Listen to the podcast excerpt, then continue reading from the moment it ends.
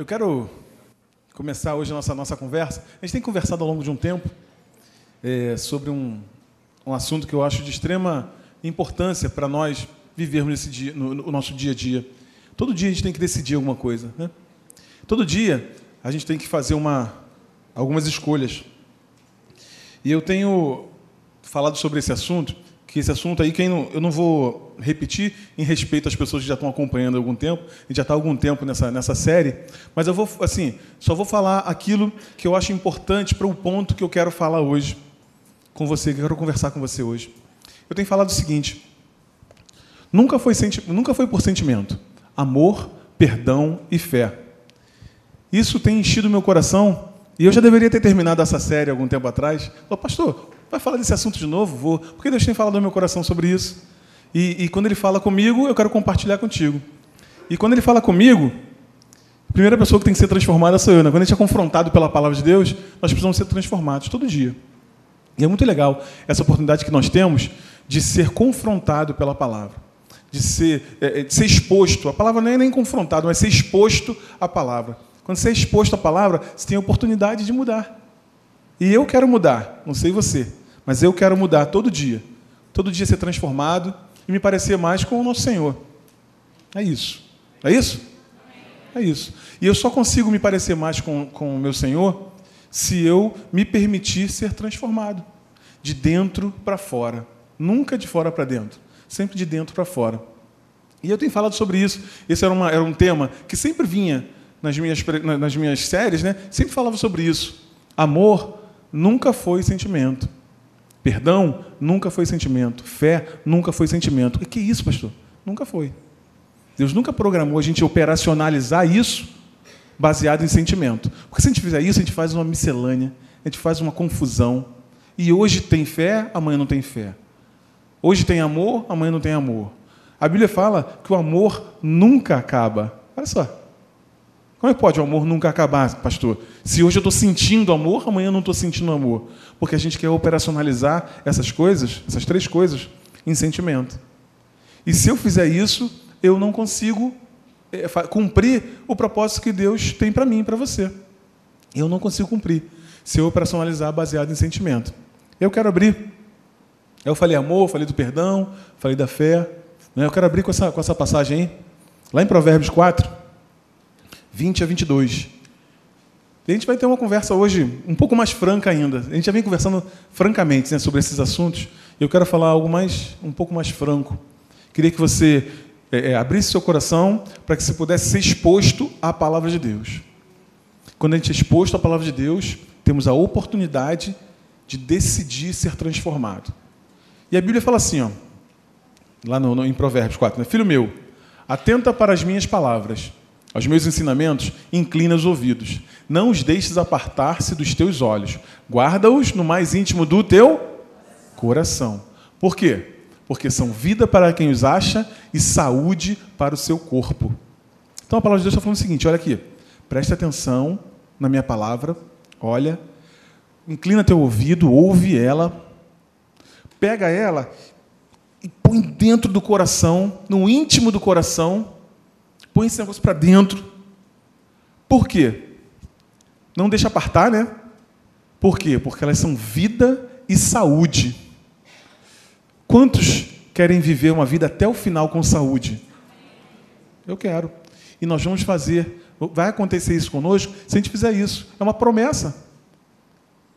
Porque a palavra de Deus implantada no nosso coração vai fazer com que andemos em saúde e algumas versões diz vida longa. São vida longa para quem os acha e saúde para o seu corpo. Eu sei a vida longa, né, Pedro? É. Algumas versões vai estar vida longa. E é isso. A palavra de Deus fala sobre ela mesmo isso. Outra, outra coisa que a palavra de Deus fala sobre ela mesmo, que ela é saúde e refrigério para os ossos. Quer viver refrigerado? Sabe? Sabe aquele, aquele dia que tu está quente, está nervoso e vou ter que resolver e fazendo uma força. A palavra de Deus ela é refrigério para os ossos. Ou seja, é refrigério para o nosso interior. Nosso interior andar tranquilo, em calma, em paz. Temos a dificuldade, vamos ter sempre as dificuldades. Sempre vamos ter luta, vamos ter lutas. mas o nosso interior vai ficar refrigerado. Refrigério para os nossos ossos, é uma outra palavra sobre ela mesma. Então, eu vinha falando o seguinte: que Deus nunca nos convidou a andarmos com base em nossos sentimentos e pensamentos, que é a nossa carne. Né? O que é a nossa carne? Nossa carne, na verdade, é a nossa, é a nossa alma, é a sede dos nossos pensamentos e sentimentos. É onde está ali os pensamentos e sentimentos. Nós somos um espírito, lembra? Eu sou um espírito, você é um espírito, que tem uma alma e habita num corpo. Não é isso? Se eu tirar essa camisa aqui, já falei isso, se eu tirar essa camisa, essa camisa está se movendo, né? Se eu pular, ela pula, né? Se eu me movimentar para cá, ela vem. Se eu abrir os braços, ela abre também. Mas se eu tirar essa camisa e soltar ela aqui, o que vai acontecer com ela? Vai cair no chão. Não é isso? Assim é o nosso corpo.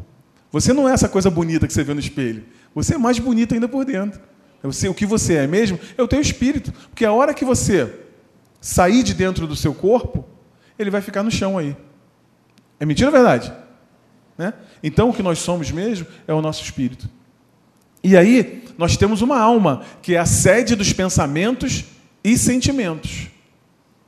E habitamos nesse corpo.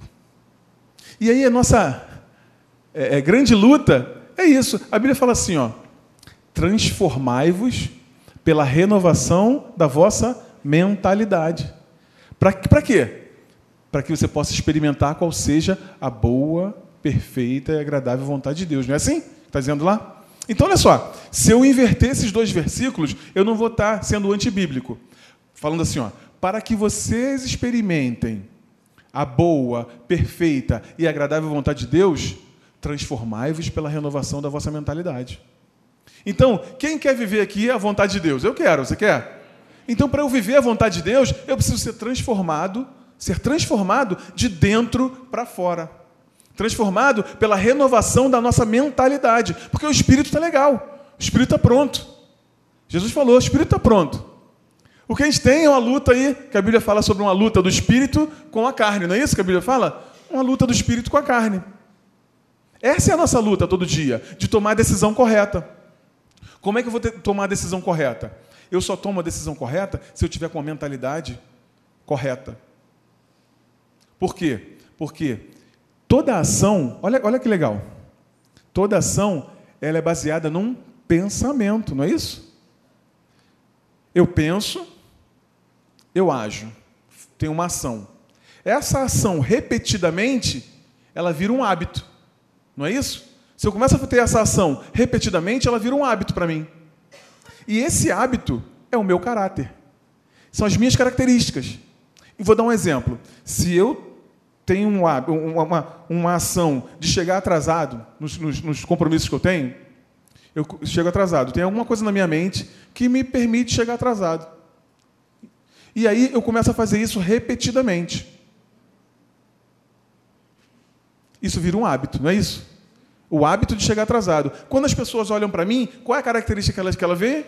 Chega atrasado. É, minha, é o meu caráter. Ou se eu sou uma pessoa carinhosa, a pessoa afetiva, né? Que abraça, que fala, olha nos olhos.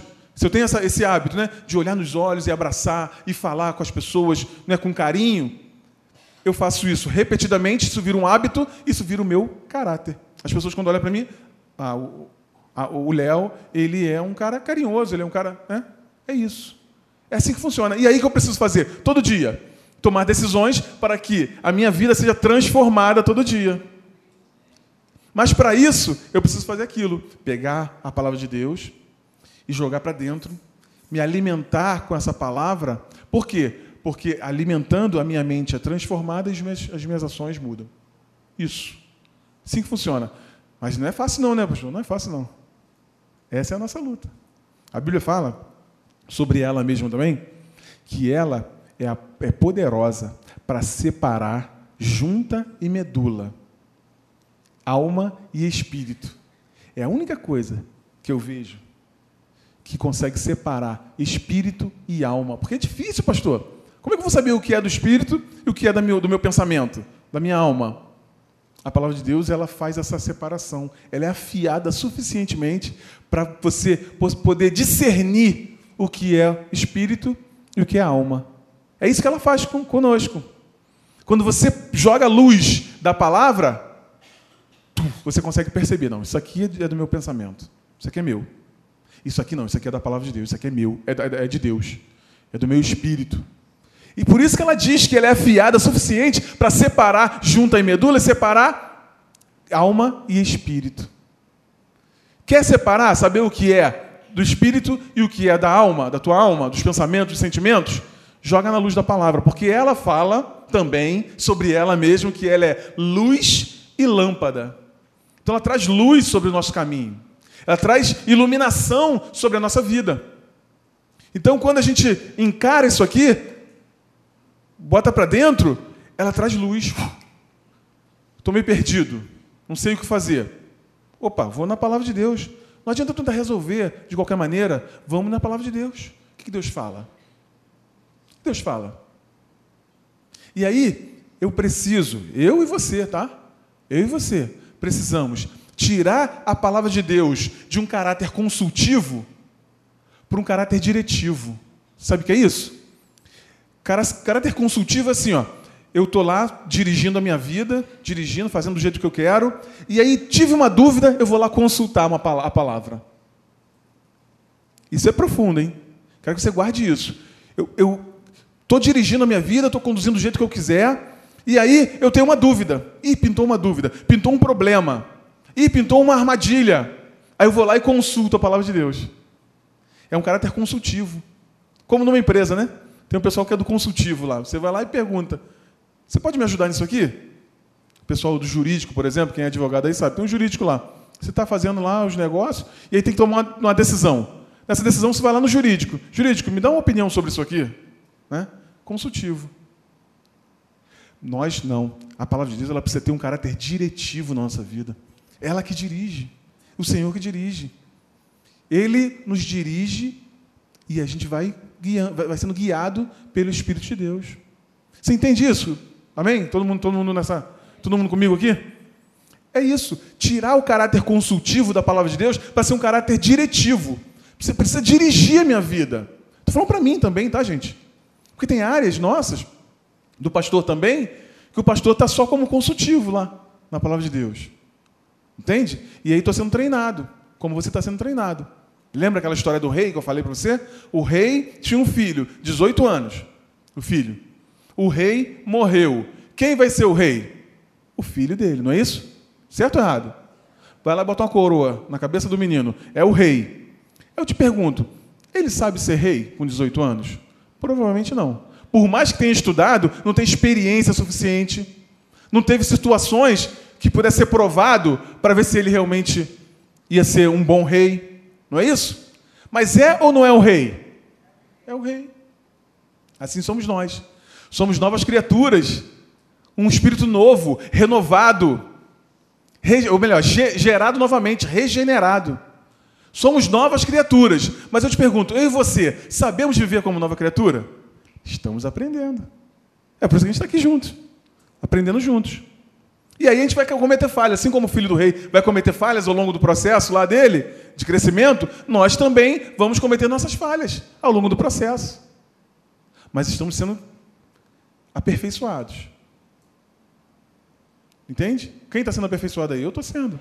Até hoje. Casamento é assim também, né? Casei. Eu casei novo. Eu casei com 23 anos, minha esposa, a Raquel, tinha 20. 20 anos e 23. Dois meninos, né? Dois meninos. Foi a Link que casou a gente. De repente fica no, namora, três anos de namoro, fica noivo e tal, casou. Casou. A partir daquele momento, eu sei ser casado? Não sei. Posso fazer curso de noivo, posso fazer um monte de coisa. Mas eu sei, você sabe? Não sabe. Estou aprendendo até hoje, 22 anos atrás. Há 22 anos atrás nós casamos, estou até hoje aprendendo como lidar com ela e ela aprendendo a lidar comigo, não é isso? Casado não é assim? Ou você já sabe tudo do seu esposo? Está tudo legal, está tudo perfeito aí. Né? Temos as nossas arestas para acertar. É assim que funciona. A vida com Deus é a mesma coisa. Porque senão a gente traz um peso para cima da gente que não é. Deus nunca lançou esse peso sobre você. Paulo falou assim, ó. Não que eu tenha alcançado a perfeição, mas uma coisa eu faço, que é, esquecendo-me das coisas que para trás ficam, eu prossigo para o alvo. Aí no versículo 16, isso é Filipenses 3, versículo 16 diz assim: Contudo, andemos com o que já alcançamos até agora. Andemos com o que já alcançamos até agora. Eu já alcancei até agora esse nível de maturidade, maior ou menor, não sei. Eu vou andar com o que eu já alcancei para frente, esquecendo do, que ficou para trás e vamos para frente. Alcancei até aqui? Beleza, agora vamos para frente. O que não pode é gente ficar estagnado, né, gente? Errando, cometendo os mesmos erros a vida toda. A vida toda. E aí o processo de aperfeiçoamento, de santificação, porque santos nós já somos, mas o processo de santificação, esse aperfeiçoamento, o que, que é? Na, na verdade é, a gente vai errando cada vez menos, com menos intensidade. Não é isso? A gente vai errando com menos frequência e com menos intensidade. Ou seja, os meus erros são mais espaçados e vamos continuar errando até o final e ele também impacta menos a vida das pessoas que estão ao redor. Tem menos intensidade. Não é isso? É isso. E a gente vai nessa. Então, vamos lá. Deus nunca convidou a andarmos com base nos nossos sentimentos e pensamentos. Pelo contrário, Ele sempre nos convidou a andarmos no Espírito. Também nunca foi desejo de Deus desprezar ou anular nossos sentimentos, mas é controlar os nossos sentimentos em vez de sermos controlados por Ele. O que não pode é a gente ser controlado por eles. É lógico que sentimento, é lógico que no amor existe um sentimento envolvido. É lógico que no perdão existe um sentimento envolvido. Na fé, algumas vezes há. Mas o que não pode é a gente ser controlado por eles. Eles, os sentimentos, os pensamentos, têm que ser controlados por nós, por aquilo que nós somos, pelo nosso espírito. Amém? É isso. Eu decido e os meus sentimentos acompanharão essa decisão. É assim que funciona. Eu tomo uma decisão e os meus sentimentos acompanharão essa decisão todo dia. A questão é que às vezes você toma uma decisão, por exemplo, de perdoar, tomei a decisão de perdoar. O sentimento já te acompanha logo de, de, de primeira? A pessoa me feriu muito, pastor. Mas eu fui muito ferida. Eu fui muito ferido. Eu fui muito roubado. Acompanha? Não, mas eu tomo essa decisão e mantenho essa decisão todos os dias, todos os dias, e o sentimento vai se adequando, se adequando, se adequando. Quando você vê, já mudou o sentimento. Quando você percebe, já mudou. Entende? Bom, aí eu falei do amor, que o amor nada mais é do que uma ação em favor de outra pessoa. É isso. O amor é uma ação em favor de outra pessoa. É isso que é o amor bíblico. Deus decidiu que ia te amar, ele ficou lá sentindo o amor dele? Estou aqui sentindo o amor pelo ser humano. Estou aqui sentindo, sentindo, não. Mandar meu filho para morrer por mim e por você, graças a Deus. Deus não ficou sentindo um amor lá só, sabe? Estou sentindo o amor pelo ser humano. Não. Ele mandou um filho para morrer, o único filho que ele tinha. Quando você vê lá em, em, em Coríntios 13, lá, que fala assim: o amor é Lá fala que você poderia fazer um monte de coisa e aquilo ali não ser amor. Mas o amor é. Aí vai ver a relação. É tudo uma ação em favor de outra pessoa. Paciente, benigno. Aí vai, não arde ciúmes. Tudo uma ação. O amor é uma ação em favor de outra pessoa. Se eu quiser fazer isso baseado em sentimento, como eu vou amar meus inimigos? Que é uma, é uma determinação do Senhor. Como eu vou amar meus inimigos baseado em sentimento, gente? Quer me explicar? Me explica, por favor. Você vai, vai amar porque o amor é uma ação em favor de outra pessoa. E quando eu tomo uma decisão, os meus sentimentos me acompanham. E aí vão acompanhando, e vão acompanhando, e vão mudando, sendo transformados. E a nossa mentalidade vai sendo transformada todo dia.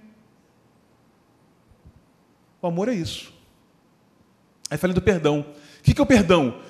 O pessoal faz uma salada com perdão e tal. Tem várias questões que a gente poderia falar aqui, que eu já falei até antes, mas amor ou perdão é a desistência de reivindicação de qualquer direito. Ponto. Eu desisti de reivindicar direito é o perdão. É isso, pastor, é isso. Mas e o sentimento que está envolvido? Tem sentimento envolvido. Mas se eu tentar fazer isso baseado em sentimento, eu não consigo perdoar. Eu acho que eu não perdoei. Mas será que eu perdoei mesmo? Porque depois eu veio o sentimento, ontem eu senti a mesma coisa que eu senti antes pela pessoa, aquela raiva. Se eu fizer baseado em sentimento, estou lascado. Eu desisto de reivindicar direito. Que pode ser um direito físico ou pode ser também, sabe aqueles direitozinhos que a gente tem, abstratos? Por exemplo, o, o, o direito de ver a pessoa sofrer. Sabe? Aquele direito que a gente acha que tem. O direito dela vir aqui comer na minha mãozinha. Sabe esse direito? O direito dela vir pedir perdão. O direito dela vir me pedir perdão. Sabe esses direitos assim? Eu abro mão desse direito, de reivindicar esse direito. Esse é o perdão. Porque se for baseado em sentimento, eu vou ter todos esses direitos. Deus, olha aqui, ó. Quanto dista o Oriente do Ocidente, assim afasta de nós as nossas transgressões. Quem afasta de nós as nossas transgressões? Nós mesmos? Quem? O perdoador. Quem perdoou é que está afastando de nós as nossas transgressões. Eu te falo uma coisa. Você sabia que toda a humanidade já está perdoada? Toda. Que isso, pastor? Está falando uma heresia. Toda a humanidade já está perdoada. Só que o pessoal não sabe e não recebeu esse perdão através de Jesus Cristo. Eu pergunto: Jesus vai para a cruz de novo? Não vai, ele já foi. Então toda a humanidade já está perdoada. Até aqueles que não vão pedir perdão. E ele não vai usufruir do perdão. Não vai ter o direito né, ao perdão. Porque ele não, é, é, é, não usufruiu desse direito. Porque Jesus não vai para a cruz de novo. Então, quero dizer para você o seguinte: a gente abrir mão desse direito, perdoar é abrir mão do direito daquela pessoa vir te pedir perdão. Sabe essas coisinhas assim? A gente vai guardando? Eu tomo uma decisão e os meus sentimentos acompanham. Os meus sentimentos acompanham. No casamento, todo. Eu tenho 22 anos de casado, já falei isso, né? Meu, meu sentimento é linear. Esses 22? Não. Da minha mulher? Não. Varia. Da sua esposa, seu? Varia. Mas essa decisão a gente tomou e a gente vai até o final. E vai até o final e os sentimentos vão, vão, vão regulando, sabe? Vão se ajustando. O sentimento vai se ajustando. Tranquilo. Falei da, da, da esposa do, do, Tem uma lenda que fala da esposa do Billy Graham, né? Do Billy Graham, tão famoso tal. Um, um grande evangelista que aí perguntaram se ela já teve vontade de separar do marido. Ela falou assim: não, de separar nunca, mas já tive vontade de matá-lo. né? Ué, manter uma decisão. A minha decisão é essa: eu vou até o final com a minha esposa, vou até o final com o meu marido. Até o final. Até o final. E aí os sentimentos vão se ajustando ao longo do tempo, sabe? A gente vai aprendendo, aprendendo a conviver também, né? Tudo isso. Bom, costumamos julgar os outros pelos atos e queremos que os outros nos julguem pelas intenções. Alguém cometeu um, um erro com você. Ai, mas eu não tive a intenção. Não, mas você fez. Né? Mas quando é comigo, o contrário. Eu quero que me perdoe porque minha intenção não foi essa. Ó. Ó. Entende? Tudo sentimento. Tudo sentimento. Eu julgo os outros pelos atos e quero que me julguem pelas intenções. Tem alguma coisa errada nisso aí, gente. Falando para você e para mim também. Deus acreditou em mim e em você bem antes de querermos alguma coisa com Ele. Antes você e eu queremos alguma coisa com Ele, Ele já acreditou em você. Deus tem fé em você, sabia? Ele acreditou no potencial que você tem. Ele acreditou no teu potencial. Deus já perdoou todas as pessoas, mesmo as que não vão pedir perdão. É, é mentira ou verdade? Mentira. Mentira? Não, é verdade. Deus já perdoou, já mandou Jesus na cruz. Até aqueles que não vão pedir perdão. E aí não vão ter o perdão. Porque não, recebi, não, não, não usufruíram desse, desse benefício. Deus já perdoou até os pecados que você e eu ainda vamos cometer. Pastor, que heresia. Ele já perdoou. Agora é nosso papel. Cometer um erro, eu me arrependo e aí peço perdão. 1 ah, João 1,9. Se confessarmos nossos pecados, Ele é fiel e justo para nos perdoar os pecados e nos purificar de toda injustiça. Eu pergunto a você: Jesus vai para a cruz de novo para te perdoar? Não, já foi. Aí é o nosso papel de se arrepender, realmente se arrepender e deixar, né? Deixar o erro. Aí falei da fé. Fé é uma certeza, uma convicção daquilo que se espera. Fé é uma certeza. Fé não é um sentimento, não é um desejo. Deus não trabalha com desejo, hein, meu irmão? Minha irmã, Deus não trabalha. Ah, mas eu queria tanto. Teve uma mulher que queria tanto ser curada. Ela estava 12 anos doente. E ela queria tanto ser curada. Aí ela pensou consigo mesmo: se eu sair daqui e for lá tocar nas vestes dele, eu ficarei curada. Ela ficou com um sentimento aqui? Ai, queria tanto, Senhor, queria tanto. Não, Deus falou com ela, ela foi lá e fez. Ficou ou não ficou curada? Ficou curada. Pedro, vai lá e pesca de novo. Senhor, passei a noite toda pescando, não tem peixe. Não tem peixe. Estou cansado, estava lavando rede já. Mas, baseado na tua palavra, eu vou lá e vou jogar essa rede lá. Foi abençoado ou não foi? Abençoado. Fé é uma certeza, é uma convicção de uma coisa que você está esperando. Certeza e convicção. Onde entra a dúvida, a fé não pode operar. A dúvida, ela atua em que campo? Ela no campo dos pensamentos e sentimentos. A dúvida sempre vai ser nesse campo. Deixa eu falar uma coisa para você. Você já viu aquela luta de sumô, não já? Sumô, sabe aquela de sumô? Os caras fortinhos assim? Uma tanguinha, uma tanguinha. E aí, você sabe, sabe o, que, o, que, o que se resume aquela luta? Aquela luta tem uma luta também greco-romana ou olímpica, que é assim também. Tem um círculo lá, os camaradas um contra o outro, e o que o cara tem que fazer é derrubar o outro daquele, daquela, daquele posicionamento. Daquele lugar que está ali, ele tem que tirar o cara dali. O que nós somos tentados é exatamente isso: é nos tirar dessa posição de vitória que Jesus já providenciou para a gente. É isso todo dia. Tentar te tirar de uma posição que você já tem. Eu e você já partimos da vitória em Cristo Jesus. Essa é a nossa posição. E aí, a nossa luta todo dia é para nos tirar dessa posição. Mas já viu como é que os caras fazem lá? Né? Bota uma base. Esse posicionamento não é, não é, não é porque eles são gaiatos, não. Esse aqui é para botar uma base no chão, para se botar o pé assim, ó.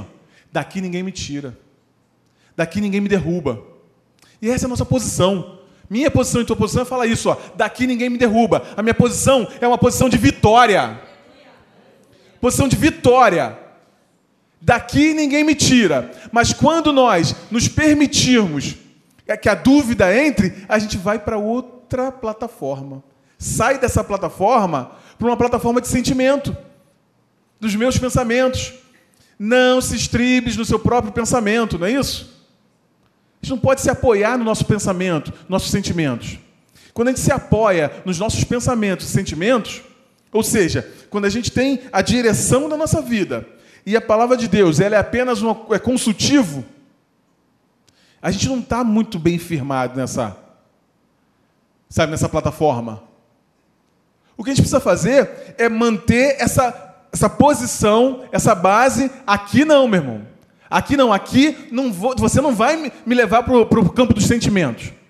Você não vai me levar para o campo dos meus pensamentos. O que a palavra de Deus diz é isso. Então eu agarro com ela até o final. Até o final. Saul, você conhece, deve conhecer muito bem a história de Saul, do rei Saul. Sendo pressionado, pressionado, pressionado, o que, que ele fez? Tomou uma decisão da cabeça dele. Deus demorou, o representante de Deus demorou, e aí eu fiquei pressionado, forçado pelas circunstâncias, pela pressão, eu fui e tomei uma decisão. Não foi isso? Perdeu o reinado, ele e os filhos dele. O que nós precisamos é manter uma, um posicionamento de onde nós já estamos. A gente não está indo para a vitória. É isso que a gente tem que entender, a igreja tem que entender, que a gente não está indo para a vitória. A gente parte da vitória. um posicionamento de vitória. Porque Jesus já fez aquilo que ele tinha para fazer na cruz do Calvário, meu irmão, minha irmã. Ele já fez.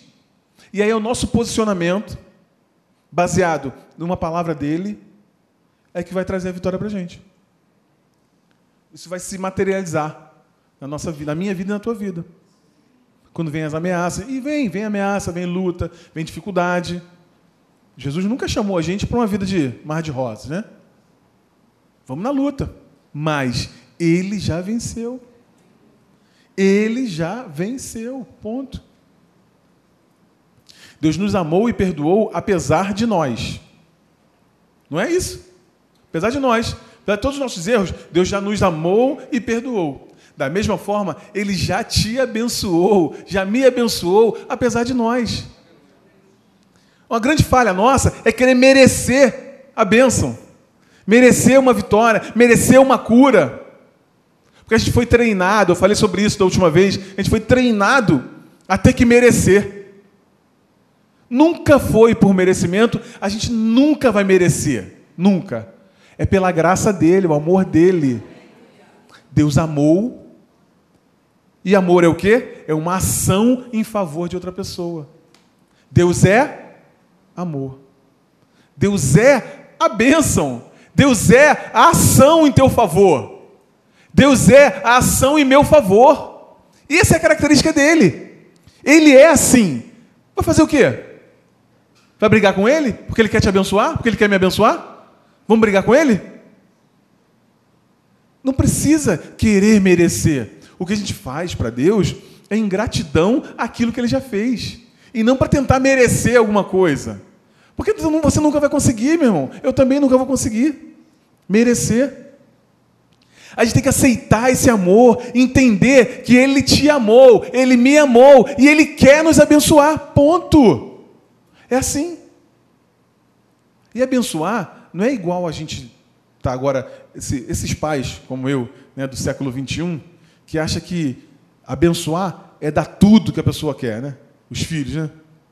Eu não sou assim, eu estou aprendendo também, tá? Não sou assim não, né? Porque essas crianças hoje em dia, né? Tem que dar tudo. Tá? Calma, calma. Deus não é assim não.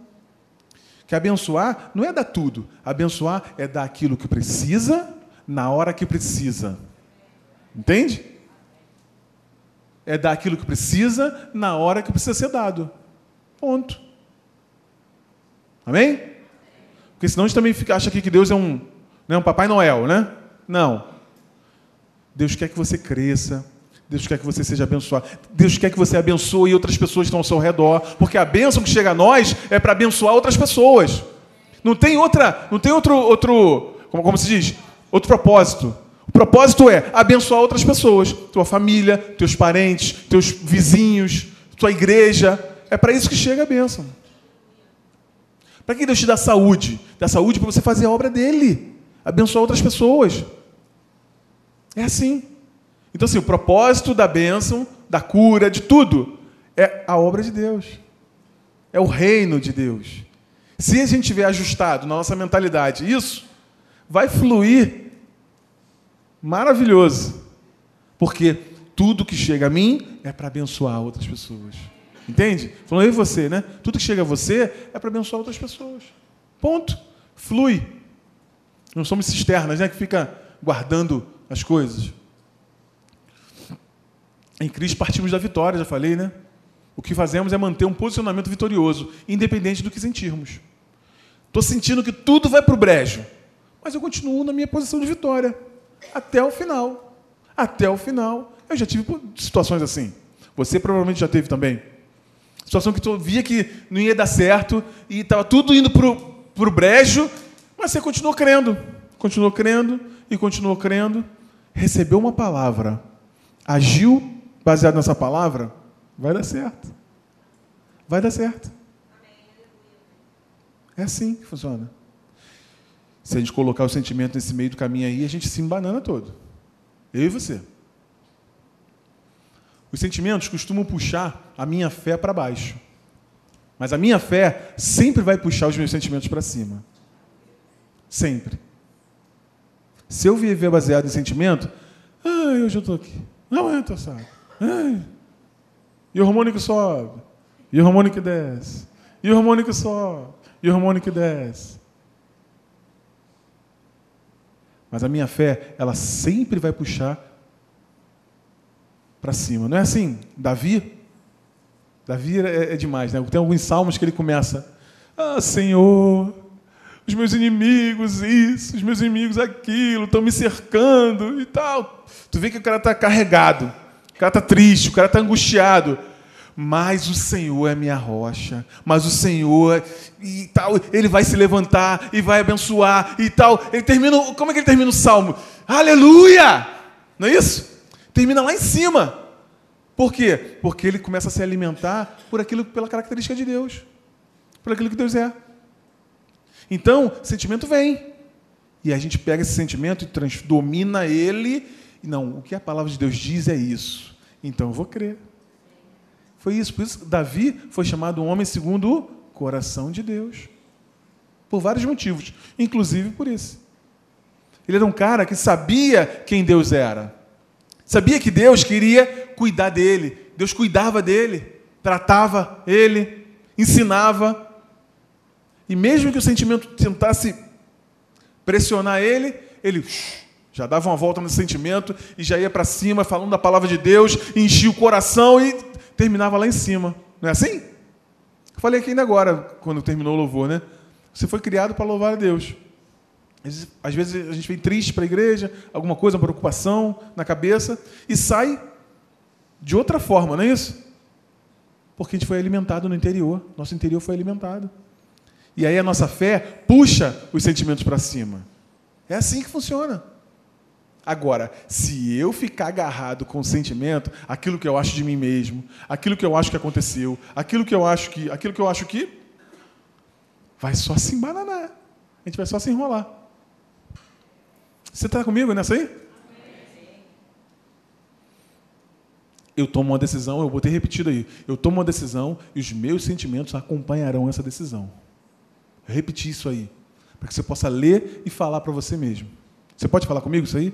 Eu tomo uma decisão e os meus sentimentos acompanharão essa decisão.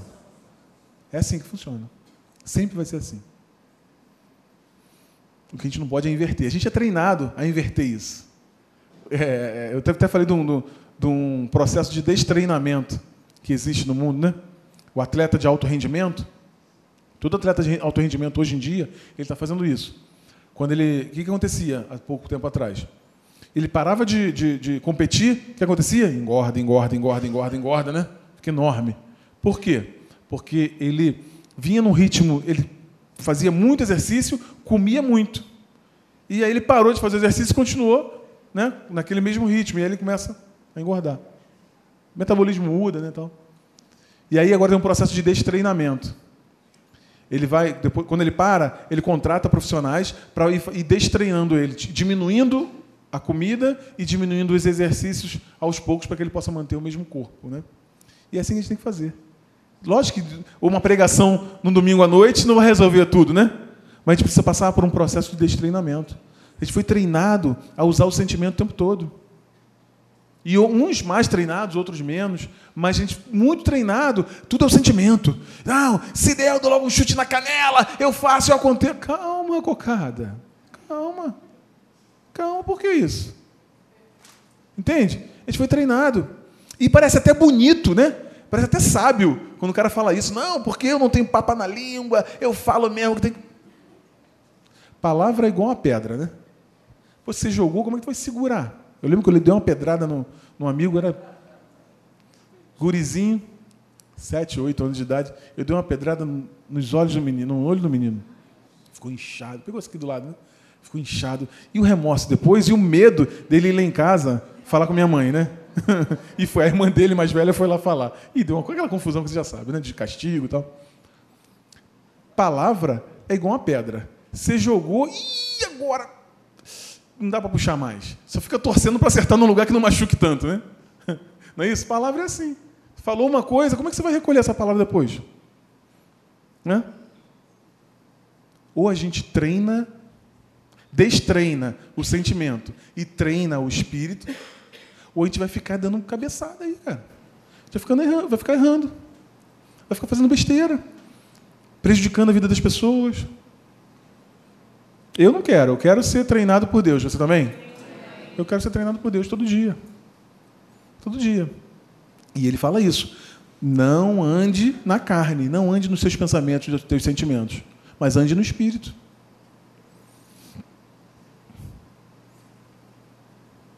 Ah, eu falei aqui, ó, algumas atitudes que demonstram que estou vivendo baseado em meus sentimentos e pensamentos. Querer merecer as promessas de Deus, nunca fui digno, nunca serei merecedor. O que me qualifica é a natureza que eu recebi quando nasci novamente. Amém? Precisamos receber a verdade do novo nascimento, nova criação e os seus benefícios. Falei sobre isso aqui, né? Querer convencer a Deus a cumprir suas promessas em mim. Eu não preciso convencer Deus, Ele decidiu nos dar. Já falei sobre isso. Não preciso convencer ele, ele decidiu. E às vezes a gente fica naquela, né? Ah, quero a vitória. Vai chorando, geme, chora. Você é novinho, você não conhece essa música, não. É uma música horrorosa. Desculpa o compositor. Mas eu não tenho que convencer Deus. Eu tenho que crer na palavra dele. Crer na palavra dele, ponto. Acreditar até o fim. Preciso convencer ele e querer segurança. O descanso e a segurança estão no quanto eu confio nas promessas feitas ao meu respeito. É aí que está a nossa segurança. É o quanto eu confio numa promessa que foi feita para mim, numa palavra que eu recebi. É aí que está a nossa segurança. Pois, olha só, Provérbios 3, 26, que legal. Pois o Senhor será a sua segurança e o, impedirá perdão, de cair em armadilha. Essa é a palavra de Deus. Deus vai impedir que você caia em armadilha. Ele vai impedir que nós caiamos em armadilha. Essa é a nossa segurança. Uma palavra empenhada de Deus. Ponto. O quanto eu creio nessa palavra, o quanto eu acredito nisso, é o que vai sendo a tua segurança e a minha. Se eu não acredito, tem segurança nenhuma. Mas o quanto mais eu acredito nisso, mais eu estou seguro, eu estou tranquilo, porque essa é uma palavra empenhada comigo e com você. Amém? Vou pular, vou pular esses aqui. E aí eu quero falar também, especificamente, sobre escolhas. Todo dia, né, a nossa vida é feita de escolhas, as grandes e as pequenas. Para terminar, eu quero falar sobre isso. As grandes e as pequenas escolhas. Tem escolhas que você faz e que eu faço que dirigem toda a nossa vida, né? Que tomam um outro rumo, né? E talvez você tenha uma escolha para fazer hoje. Você que está nos assistindo no vídeo aí, talvez você tenha uma, uma grande escolha para fazer nessa semana. A nossa vida ela é dirigida por essas escolhas. Ou talvez também tem aquelas escolhas pequenas no dia a dia, né? Faço ou não faço? Vou, compro ou não compro? Negocio ou não negocio? Me associo ou não me associo? Entende essas coisas? Escolhas que tem que fazer. Deuteronômio diz assim: ó, é, coloquei diante de vocês a vida e a morte, a bênção e a maldição. Agora, escolham a vida para que vocês e seus filhos vivam. Deus também sempre bota escolha diante de nós. Esse aqui é um caso específico, né? Está falando lá para o povo dele. Mas todo dia nós temos escolhas para fazer. Todo dia. Eu e você. Eu quero dizer para você o seguinte: isso, isso, isso é uma. É, é preciso você estar tá muito, muito consciente disso aqui, ó. Toda escolha é excludente. O que você quer dizer com isso, pastor? Quando você escolhe alguma coisa, você está deixando de escolher um monte de outras coisas. Uma ou mais coisas, não é isso? Não é isso? Quando a gente escolhe alguma coisa, por exemplo, quando eu escolhi casar com a Raquel, eu excluí todas as outras mulheres do mundo. Entende? Entende isso? Quando você resolveu casar com seu, seu marido, você excluiu todos os outros homens do mundo para casar, né? Escolha.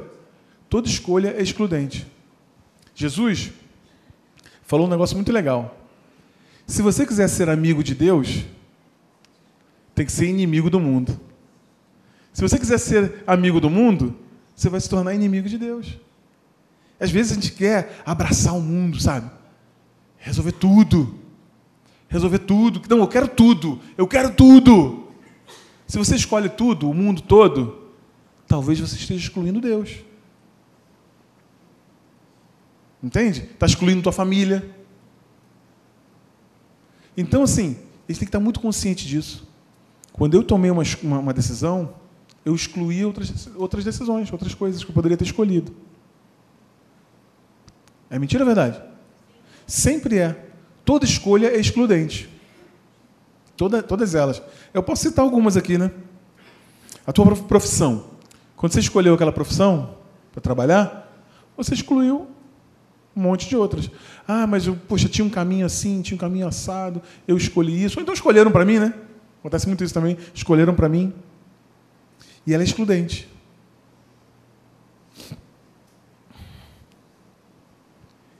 Mas nós só sofremos as escolhas que fizermos.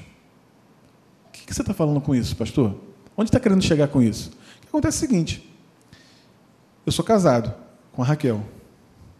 Eu fiz a escolha de casar com ela, excluí todas as outras. Né? E aí, eu posso ficar no meu casamento olhando para fora e achando que era melhor eu ter escolhido outros. Eu posso estar no meu trabalho, na minha profissão, achando que a escolha melhor era outra. Eu posso estar com Cristo achando que a escolha melhor era uma outra. Eu posso estar fazendo qualquer coisa e achando sempre que o melhor está fora. Sempre. Sabe por quê? Porque a gente só sofre aquilo que a gente escolheu. Por exemplo, a Raquel tem os seus defeitos, eu tenho os meus. E aí eu fico focando, eu fico com o olho nos problemas, nos defeitos, e acho que como eu não vivo com as outras mulheres, né? Eu acho que as outras só têm qualidade. Você entende? Como eu escolhi essa profissão, essa profissão tem as suas dificuldades, eu acho que todas as outras profissões seriam maravilhosas. A minha que é ruim, porque eu só sofro aquilo que eu escolhi. Eu não sofro a outra que eu não escolhi, porque eu não estou lá vivendo. Está claro isso? A gente tem que ter muito cuidado com isso, da gente achar que a nossa escolha foi a errada. Para qualquer coisa. Estou falando de casamento, de trabalho, de qualquer coisa. Porque a gente só sofre aquilo que a gente viveu. Ah, eu estou aqui com Cristo, estou aqui na igreja, mas, poxa, é, tá difícil e tal. Eu já vivi os dois lados. Eu já, eu já fui não crente, né? Era muito difícil. Já fui solteiro? Era muito difícil. Já fiquei desempregado um tempo? Era muito difícil. Porque eu estava sofrendo naquele momento. E aí, eu quero, quero dizer para você o seguinte: não fique com o olho fora para fora. Olhe para dentro. O que nós precisamos ser transformados é no nosso interior, é na nossa mentalidade. A nossa mentalidade precisa ver a nossa vida de forma diferente. Eu preciso ver o meu casamento de forma diferente. Eu preciso ver tudo que envolve a minha vida de forma diferente. E não ficar olhando para fora da minha vida. Porque aí a gente fica no sentimento. Ah, não, mas a vida do fulano de tal que é legal. A vida do. Ah, o. Desculpa ser tão profundo assim com você. Mas ele precisa ser confrontado às vezes com essas coisas. Quando a gente fica olhando para fora e às vezes nosso, nossa vida está tá, tá, tá definhando, a gente não está percebendo isso. Porque eu estou só um olho para fora. Paulo falou assim: aprendi a, ser, a, viver contente em toda e qualquer situação. Sei isso, sei aquilo, sei passar dificuldade, sei. Porque não, o olho dele não estava nisso. O olho dele estava no propósito que Deus tinha sobre a vida dele. Sobre a minha vida, sobre a sua vida, tem um propósito. Sobre o seu casamento, tem um propósito. Já falei para você, Deus não une pessoas. Deus nunca uniu pessoas. Deus une propósitos. Ele viu um propósito em você, vi um propósito no seu cônjuge, e ele falou assim: ó, se eu juntar esse negócio, vai dar certo. Vai dar certo. E aí, vocês precisam entender que propósito é esse, e nesse propósito, fazer aquilo que Deus planejou para você e para mim. Eu também tenho, tenho as coisas que Deus planejou para mim. Então, aí ficamos pensando que outra escolha teria sido melhor, né? Então, o que eu quero dizer para você? Tudo isso que eu falei para você, a gente ficar olhando para fora, a gente fica, porque nós estamos vivendo um momento da sociedade é que é um momento de imagem, né? Pá, tudo é imagem, é foto, é selfie, é... tudo é imagem. E na foto está tão bonito, né? Faz até biquinho assim. Para tirar foto, né? Não é isso? Na foto está tão bonito. E às vezes por dentro está tão, tão ruim. O que eu não quero é deixar de falar para você isso. Porque esse é, o, esse é o propósito que Deus me chamou para falar. E nessa noite, tenho certeza que Ele me chamou para falar para você isso. Nossa vida não pode ser operacionalizada baseada em sentimento. Nunca. Operacionalizada não. O sentimento está envolvido nisso tudo aí. Tem um sentimento nisso aí. Essas três coisas aí. E nossa vida como, como um todo. Mas o que a gente pode, o que a gente tem que fazer é o seguinte. Essa palavra diz? Ela tem resposta para tudo, tá? Para tudo tem resposta aqui. E aí, se eu tirar ela de um posicionamento de ser consultiva na minha vida e de ser diretiva, faz toda a diferença. Toda a diferença. Tem áreas que ela é diretiva, tem áreas que ela é consultiva. Observa o resultado disso. Nas áreas que ela, que ela é diretiva, olha o resultado. Nas áreas que ela é só consultiva, olha o resultado. É assim que funciona. Nós podemos escolher.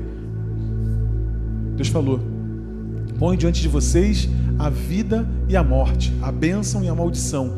Escolham a vida. Léo, escolha a vida para que você viva e os teus filhos também vivam. Vamos ficar de pé?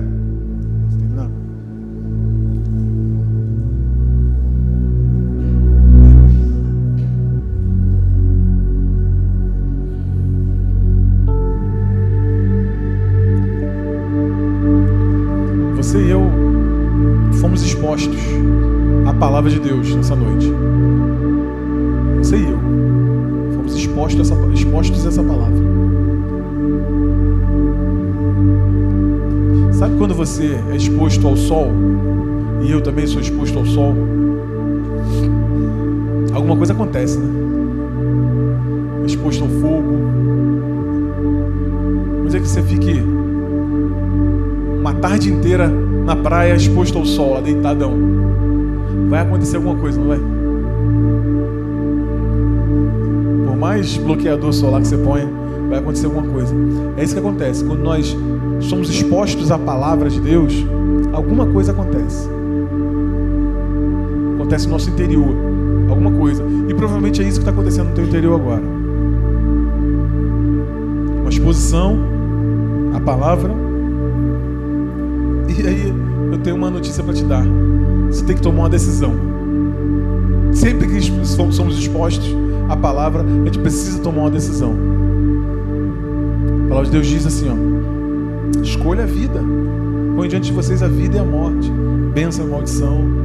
Ou seja, tua vida ser abençoada ou tua vida não ser abençoada, cara.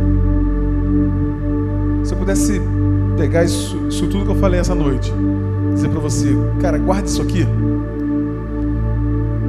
tirar a palavra de Deus de uma posição de consultiva a ser uma, palavra, uma, uma, uma posição de diretiva em todas as áreas da nossa vida. Todas as áreas. Porque aí a gente tira o sentimento, sabe? Não fica sendo guiado por ele. O que a palavra de Deus diz? Jesus, uma vez estava pressionado pelos sentimentos, pressionadaço mesmo Sabe aquela pressão? O cara estava tão pressionado que chegou a suar sangue. Tu já ficou pressionado no trabalho ao ponto de suar sangue? Eu não. Jesus foi pressionado, o interior dele mexido ao ponto de suar sangue. Ele falou assim: Senhor, se for possível, passa de mim esse negócio aí. Aí ele se lembrou e falou assim: Acho que não seja feita a minha vontade, mas seja feita a tua vontade.